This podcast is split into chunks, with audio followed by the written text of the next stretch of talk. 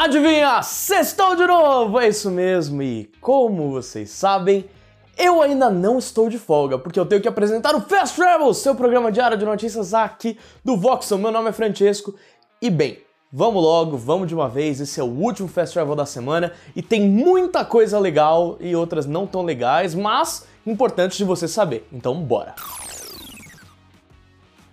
Eu sei que tem muita gente aí em abstinência por velocidade, mas aparentemente seus problemas serão resolvidos em breve. Segundo um insider, o próximo game da franquia Need for Speed se chamará Unbound e será lançado ainda em 2022. A informação veio diretamente de Tom Henderson, que afirmou em seu Twitter que o game chegará dia 2 de dezembro deste ano. Além disso, ele também disse que a trilha sonora terá participação do rapper A$AP Rocky e apresentará mapas únicos que são completamente exclusivos da franquia Need for Speed. Já era de conhecimento público que a Criterion estava desenvolvendo um novo jogo da franquia. No EA Play de 2020, a desenvolvedora mostrou um pouco de um projeto em andamento com gráficos ultra realistas que envolviam carros. Em contrapartida, no mês de agosto foi supostamente vazado um vídeo do próximo game da franquia que tinha um apelo um pouco mais cartunesco. Com esse conflito de informações e sem uma confirmação oficial até o momento,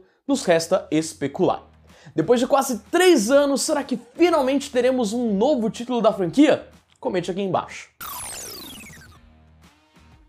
E foi oficialmente decretada a morte daquele que havia sido esquecido há tempos. O Google anunciou hoje que o seu serviço de streaming de games em nuvem, o Stadia, será encerrado no começo do ano que vem. A informação foi postada no blog oficial da empresa por Phil Harrison, vice-presidente e gerente geral do serviço. Ele informou que o Stadia permanecerá ativo até 18 de janeiro e que eles pretendem reembolsar todo o hardware, jogos e conteúdos complementares que foram adquiridos pelos usuários. No comunicado, Harrison diz: Alguns anos atrás, também lançamos um serviço de jogos para o consumidor, Stadia. E embora a abordagem dele para streaming de jogos para consumidores tenha sido construída em uma base tecnológica forte, ele não ganhou atração com os usuários que esperávamos. Então tomamos a difícil decisão de começar a encerrar nosso serviço de streaming Stadia. Ele também afirmou que muitos dos funcionários da equipe serão realocados para outros setores e que a tecnologia desenvolvida será aplicada em outras vertentes.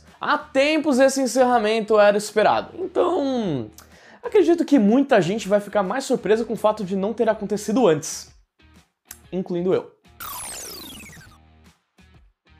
A Blizzard aparentemente está bem preocupada em combater a toxicidade em seu próximo grande lançamento, Overwatch 2.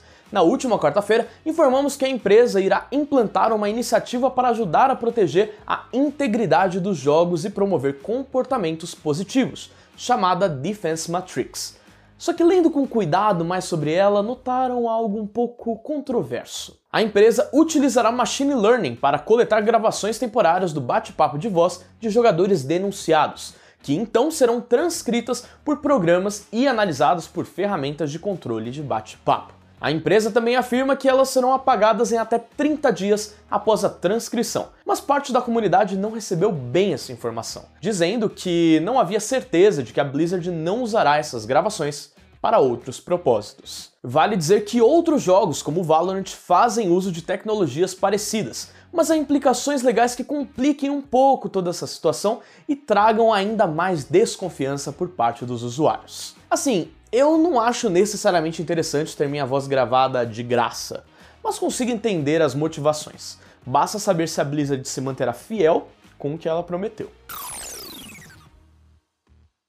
A gente já sabe que basta alguém falar sobre sindicalização no mundo dos videogames que todo mundo fica maluco. Mas a Nintendo supostamente subiu bastante o nível de absurdo nesse quesito. O testador de games Mackenzie Clifton afirmou em entrevista ao site Axiom que foi demitido após perguntar sobre sindicalização ao presidente da Big N, Doug Bowser. Ele, que trabalhava em uma empresa terceirizada, estava participando de uma sessão de perguntas e respostas em que Bowser estava e perguntou sobre a tendência de sindicalização no controle de qualidade na indústria dos jogos. Ele disse que a pergunta não foi respondida e que um representante da empresa para a qual trabalhava, a Aston Carter, o ligou e disse que o questionamento que ele havia feito mais cedo era ruim e que não deveria ter sido feito para a Nintendo, mas sim para a Aston Carter. Um mês após a ligação, em fevereiro desse ano, ele foi demitido. Mackenzie, que trabalhou quase dois anos testando títulos como Super Smash Bros. Ultimate e não foi creditado inicialmente, disse que entrou com queixa no Conselho Nacional de Relações Trabalhistas, alegando que a companhia descumpriu o direito que todos os funcionários têm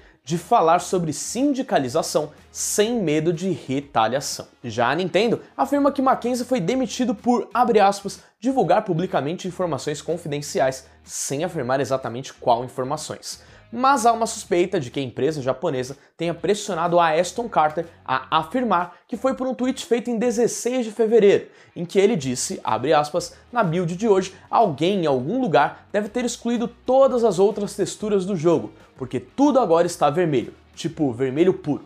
É muito idiota. É uma situação extremamente complicada e com o processo rolando, as informações divulgadas são bem limitadas. Mas esse não será o primeiro e nem o último caso que o clima fica estranho quando citam sindicalização. Muito obrigado a todo mundo que acompanhou o Fast Travel de hoje, seja no YouTube ou nas plataformas digitais de áudio através do Sidecast. Se gostou, deixa um like, se inscreve no canal, comente aí embaixo o que você achou. E falando em aí embaixo, aqui embaixo tem as minhas redes sociais, então vai lá seguir.